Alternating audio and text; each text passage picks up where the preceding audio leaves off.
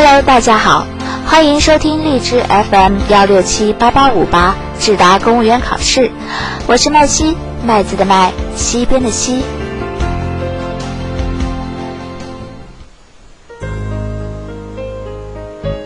近日，一张摄于山西省太原市的图片让人深思。某房地产开发商近百栋豪华别墅停工多年，被杂草包围，从空中望去，酷似鬼城。由此折射出的是一些地方面临引进人口难、人口净流出、失血状态。新华社记者近期在多地采访发现，在特大城市限制人口、中小城镇扩容的情况下，一些中小城镇迫切希望加速发展，纷纷提出2020年、2030年人口倍增的目标。国务院有关部门数据显示，据不完全统计，截至今年五月，全国县以上新城新区超过3500个。规划人口达三十四亿，这些规划能容纳全世界近一半人口的新城，谁来住呢？下面就让我们进入今天的视频主题，正是三十四亿人旧闻背后的真问题。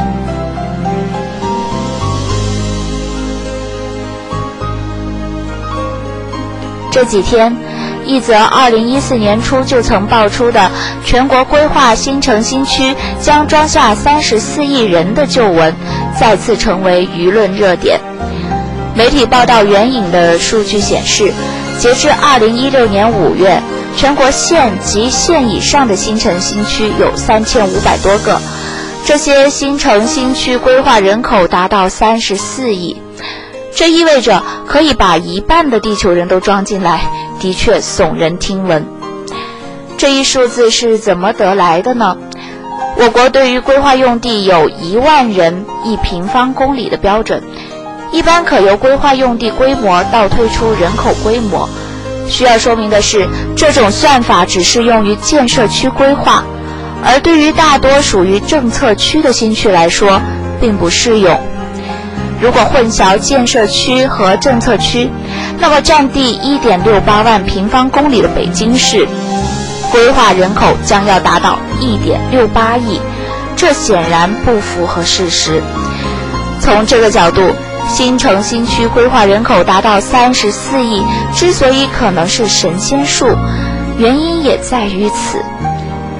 虽然三十四亿人旧闻的命题不真，但它再次引发的舆论关注，还是提醒我们要关注城市发展中的真问题。我们都知道，过去的二十多年，中国城市的发展一定程度上依赖于土地财政，它对缓解地方财力不足、公共品供给融资难、创造就业机会和提升城镇化水平等，都曾有不小的促进作用。但随着经济社会的发展，土地财政在缺少必要制度约束的情况下，手段往往成了目的，不仅不利于优化经济结构，还加大了金融风险，透支了未来收益。从2015年的统计数据来看，全国城市存量房产创历史新高，而房地产开发投资增速创历史新低。作为曾经的制度创新的土地财政亟待转型，在这样一个发展阶段，大规模的造城运动恐怕已经难以持续。这也是三十四亿人旧闻引发公众焦虑的原因。人们意识到了盲目造成增量变存量的后果。习近平总书记讲问题意识，有什么问题就解决什么问题。在中国城市发展的过程中，认清真问题，解决真问题，才能带来真正的变革发展。如何看待今天城市房产的存量负担？就像我国当年成功的将人口负担变为人口红利一样，存量负担亦可以变为存量红利。在二零一五年十一月的中央财经领导小组会议上，习近平总书记就提出要化解房地产库存，促进房地产业持续发展。而随后召开的中央城市工作会议，更是为城市建设进行了顶层设计，提出了盘活存量、紧凑集约、高效绿色等发展目标。可以说，未来中国的城市发展不是大干快上，而是深耕挖潜；不是圈地盖楼卖房，而是盘活存量。